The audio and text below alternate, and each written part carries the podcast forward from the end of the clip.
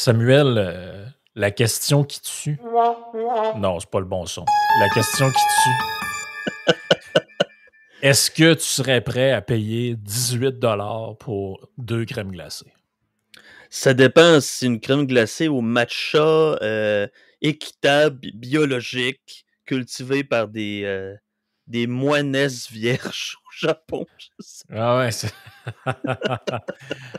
ouais, c'est ça. Parce que puis ça dépend aussi, est-ce que la crème glacée a été servie en anglais ou en français? C'est, ça, c'est le, ça, c'est la trame de fond importante de ce grand débat. Euh, là, les gens se demandent pourquoi on parle de ça. Ça a l'air un peu décousu euh, d'entrée de jeu.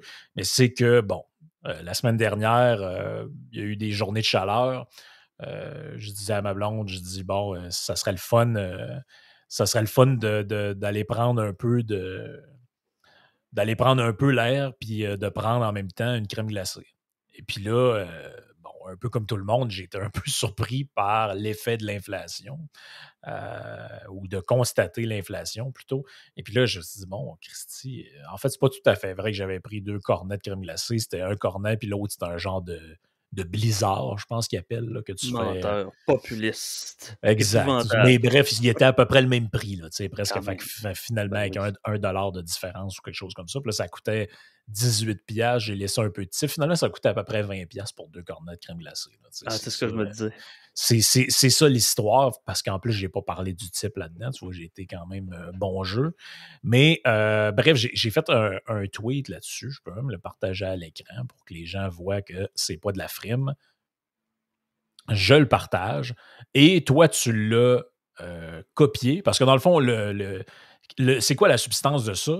C'était que maintenant, ça coûte un prix de fou manger deux crèmes glacées parce que le propriétaire qui était là, il disait j'ai pas de monde, euh, mais les taxes municipales ont augmenté, euh, toutes sortes de taxes, et euh, les coûts, les coûts pour achat, le cost, dans le fond, augmentent. et là, les frais fixes, autrement dit. Et là, je disais, ce gars-là, d'après moi, il n'y en a pas grand-chose à colisser de la prière à la Chambre des communes et du débat en anglais. Euh, débat des chefs en anglais. Et là, il y a eu toutes sortes de florilèges de commentaires. Je ne pensais pas que ton, ta page Facebook attirait autant de gens que ça, honnêtement, là, qui sont prêts à commenter. Je pensais que tu allais dire autant de crétins. ben, J'aurais pu le dire, mais je me suis gardé une gêne, mais je l'ai quand même pensé. Donc, 159, 159 euh, commentaires. Je ne les ferai pas nécessairement apparaître à l'écran parce que, bon, les gens n'ont pas donné... Euh, ils n'ont pas donné nécessairement. genre, le but, c'est pas de taper euh, inutilement sur ces gens-là. Mais bref, ça a été un petit peu pris d'assaut par. Euh, les nationalo-communistes. Ouais, est-ce qu'on pourrait appeler des péquistes frustrés, ou je sais pas trop si c'est pas gentil d'utiliser ce, terme-là, mais des gens qui vivent dans une certaine nostalgie de, l'époque glorieuse du, Parti québécois. À l'époque, c'était deux euh, scènes le cornet. Ouais, c'est ça. Et puis là, dans le fond, j'ai un gros cave, euh, j'aurais pas dû parler de ça. Ah oui, puis il y en a même un, celui que j'ai le plus aimé, c'est euh, celui qui disait que j'étais colonisé parce que j'avais utilisé le mot cost au lieu de dire frais oui. Oui. Ben nous, on a un rapport assez particulier. Un auditeur, euh, on a fait un onomastiste, c'est-à-dire un mot avec un nom de famille. Le franchisme, c'est-à-dire aussitôt qu'on met un anglicisme à des fins de clarté de langage, où j'en utilise très peu, mais si j'en utilise, ben fine. Oh, mon Dieu, j'en ai dit un. Euh, et puis, ben, c'est ça, c'est d'accrocher aux petits détails et de dire cost. c'est ben, que en fait, euh, ça prouve un peu aussi à quelle classe sociale probablement appartient cette personne-là. Parce que tout le monde qui a déjà travaillé dans le milieu de la restauration sait que le mot que les gens emploient, c'est les costes. Les frais fixes, là, tu dis ça à un restaurateur, euh, ça se peut qu'il ne comprenne pas de quoi tu parles. c'est pas parce qu'il est niaiseux, c'est parce que c'est le, le, terme employé, c'est cost. Et le ça, ça me coûte tant, je te le vends tant, ben ça, c'est mes costs. là, ça, le choquait. Mais tu as des mots comme ça, tu sais, virtue signaling, c'est mieux d'utiliser la, version anglophone parce que tout le monde comprend ce que ça veut dire. Vertu ostentatoire, là, je trouve pas que c'est très bien. Signalement de vertu, encore là, ça vient des French Theory. Déjà qu'on dit le mot French Theory, parce que ça a été, la, la graine a été semée dans les universités américaines. Donc, c'est forcé de constater que les termes anglo-saxons de, de ces dérives euh, wokiennes, du moins, ben, on va parler leur langage, pourquoi pas. se coloniser de Frank et d'adeptes du je me moi, euh, plutôt que de se soucier de la langue commune au Québec. ouf! Et de la place des religions dans la société, deux choses extrêmement importantes, pas de S. Il ne pense qu'à lui-même et au prix de sa crème glacée. Moi, j'ai dit, écoutez, bande de crédules, la crème glacée, elle est accessoire. Si on... Il aurait pu prendre une. J'aurais pu, prendre une, lasagne à l'épicerie, j'aurais pu prendre n'importe quoi. Ben oui, j'ai pris une facture de 1994 qui traînait chez ma mère à un moment donné. J'avais une facture, écoutez, vous ne voyez pas l'écran, mais elle est assez longue. Et euh, je vous demandais à n'importe quel auditeur, à moins d'avoir deux, trois enfants ou de la grande visite, c'est quand vous avez acheté votre épicerie avec une facture so longue de même? Euh, aujourd'hui, ça coûterait 400 ou 500 pièces, ça coûtait 180 pièces à l'époque, c'était une grosse facture. Tu sais. Alors, le cornet est ultimement accessoire. Les gens n'ont pas compris le double sens en se disant, ben, ah, ben écoute, on peut mâcher de la gomme tout en marchant en même temps. Écoutez, hein, la prière à la Chambre des communes a duré une minute. Pendant ce temps-là, les gens textent et peu importe la laïcité, la croix ou peu importe le, rituel employé dans une assemblée parlementaire, actuellement, on fait les choux gras dans les médias par rapport à ces sujets-là euh, controversés. On revient à la charte, on revient à 2007, on revient à la commandement raisonnable. Ben oui, des sujets qui amusent les, analystes. Ouais, ben oui, puis le go est bon avec euh, des promesses qui ne coûtent rien. Hein, l'espèce d'enlever la, capuche, la capine euh, aux enseignantes, etc. Ça coûte pas trop cher par rapport à ça. Mais oh, s'inquiéter et faire des choses concrètes en ce qui a trait à l'inflation, comme euh, Paul Saint-Pierre Plamondon avait dit, on plafonnerait à, à, 1,60 ou 1,80, je ne sais plus, le prix du gaz. Bon, ceux qui peuvent se le permettre, il est en dessous de 10% Donc, force, force est de constater qu'il peut dire à peu près n'importe quoi euh, pour se soulever un peu. Mais ça serait quand même assez ostentatoire, justement, de parler de ces sujets-là qui attirent qu'un public assez particulier. Je les appelle les bourgeois. J'ai presque une, une, logique marxienne ou marxiste de la chose. Il faut que tu sois foutument bourgeois pour s'attaquer à ces sujets d'une importance capitale. Oui, ben, euh, c'est carrément en fait la, crowd euh, et l'attitude. En fait, c'est l'attitude de ceux qui, pour qui le principal problème dans la vie, c'est de se faire parler du bonjour à Montréal. Eux, quand ils vont dans un restaurant, ils ne sont pas frappés par le prix de la facture, ils sont frappés de s'être fait parler dans une autre langue. Or, la personne qui a de la misère à boucler les fins de mois et qui, pour une fois, se paie un petit, euh, un petit, euh, un petit cadeau avec la famille d'aller au restaurant, cette personne-là, ce qui l'intéresse, c'est combien ça va coûter à la fin du repas pour payer la facture et quel sacrifice je vais peut-être être obligé de faire dans mes choix pour les prochaines semaines pour combler ce manque à gagner-là. La mmh langue, je ne dis pas que ça ne les dérange pas, mais c'est quand même très secondaire. Ce n'est pas quelque chose qui est principal. C'est sûr que la limite, ça peut être important, puis il y, a plein de choses qui sont importantes dans la société, mais il y a une ordre de priorité. Alors, euh, les, nationalistes à la bas côté, sûr et certain que regarder la facture, comme tu le dis, là, ils vont, ils vont ah regarder la facture juste pour savoir combien ils laissent de type. Là. Ah, c'est ça. Puis, tu sais, pour revenir à l'argument, ben, l'argument, le point du, euh, du, monsieur en question qui dit la place de la religion dans la société. Je m'excuse, mais la prière dans, un conseil dans un conseil de ville ou une assemblée nationale ou peu importe, ce n'est pas la place de la religion dans la société, c'est un rite. C'est romantique. C'est un legs du passé on peut s'y opposer, on peut être pour, on peut être contre, mais ça n'a rien à voir avec la place de la religion dans le société. Ça a autant à voir que quand tu vas en cours puis on te fait jurer sur la Bible. C'est la, la même chose, c'est le même type de. C'est des, des, des, rituels, c'est euh, c'est un côté folklorique en fait à ça. Moi, Les nationalistes seraient-ils rendus que dans la forme? Hein? J'ai déjà parlé de la gouverneure générale, ah, c'est donc bien épouvantable qu'elle parle pas français. Le point étant, c'est donc épouvantable qu'il y ait une gouverneure générale et qu'on gaspille de l'argent pour ça. Pas qu'elle parle français ou anglais ou inuktitut. À la limite, ben, c'est symbolique. On est toujours dans le domaine du symbolique, de la rituel, du grand romantisme. Hein. Certains nationalistes, je dis bien certains, ont tendance à confondre leurs fantasmes avec la réalité de ce qui devrait être. Un peu comme certains disaient que, François Legault allait s'éveiller, allait faire la, séparation du Québec. Mmh. On est dans un monde de l'idyllique, on est dans le monde onirique. Alors, je ben oui, j'accuse certains de mes, de mes compatriotes nationalistes. Ben oui, je suis un peu comme Vincent Geloso. Je suis pour l'indépendance du Québec aussi. Je suis à la limite nationaliste. Mais un but d'être déconnecté de, nos compatriotes, c'est-à-dire ben, du prix du gaz, du prix de l'électricité, comment je vais me rendre à la fin du mois, c'est pas ça aussi soutenir la nation puis les pauvres gens?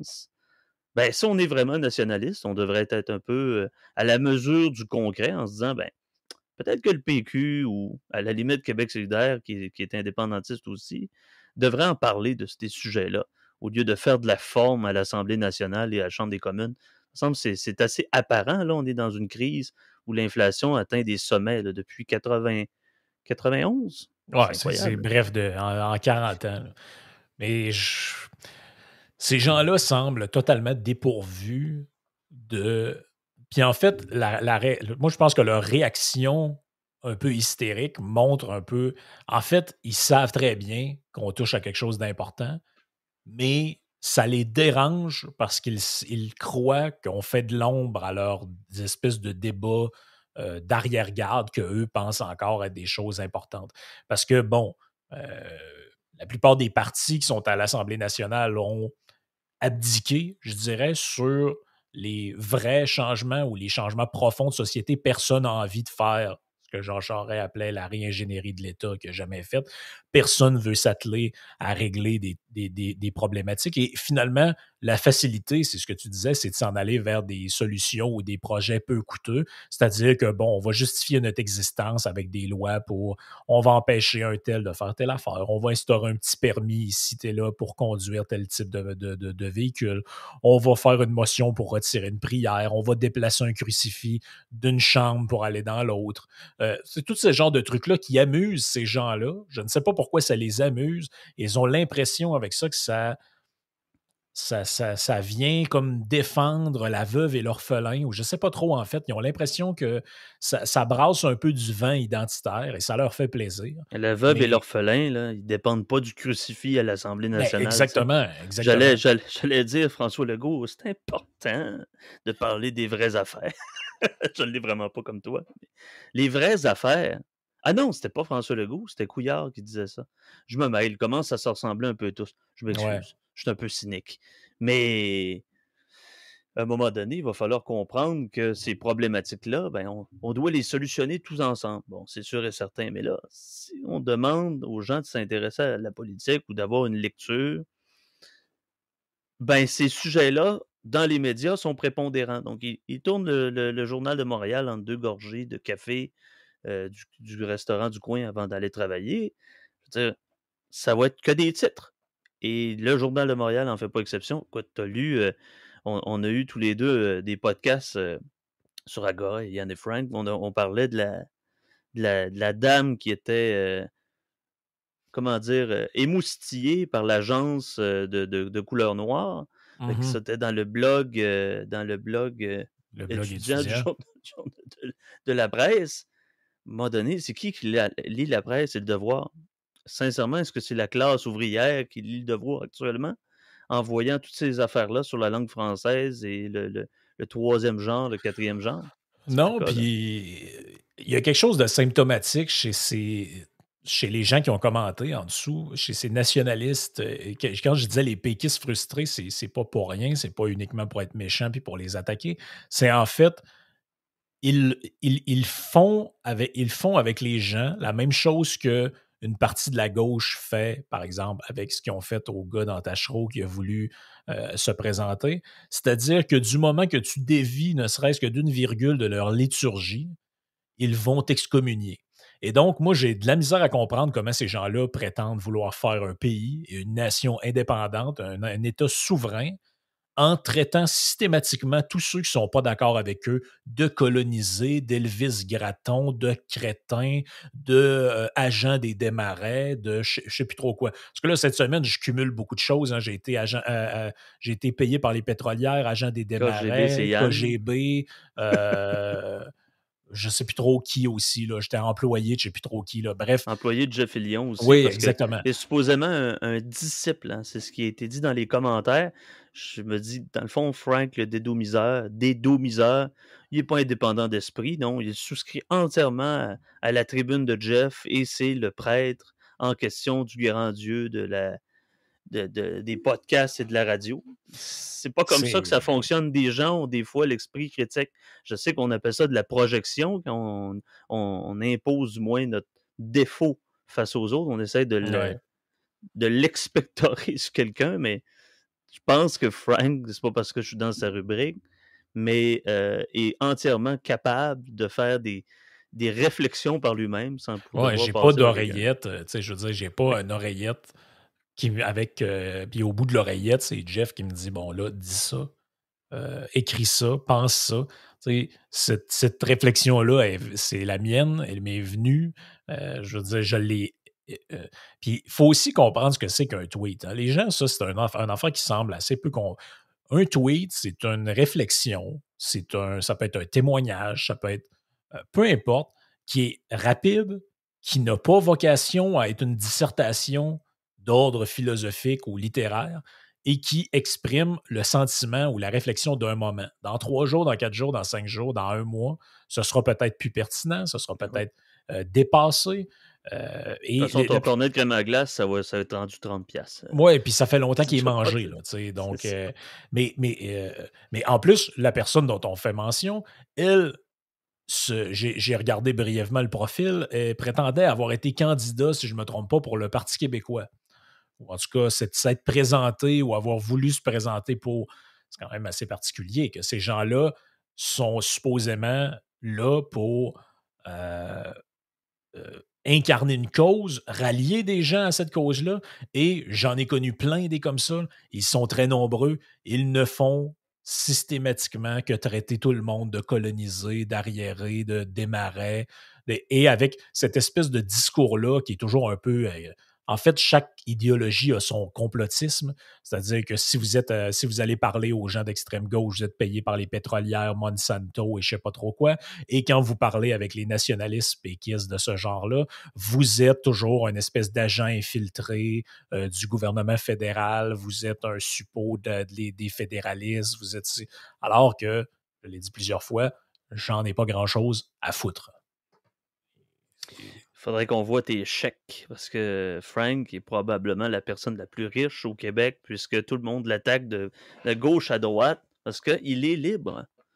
Et euh, les ennemis sont dans les deux extrêmes.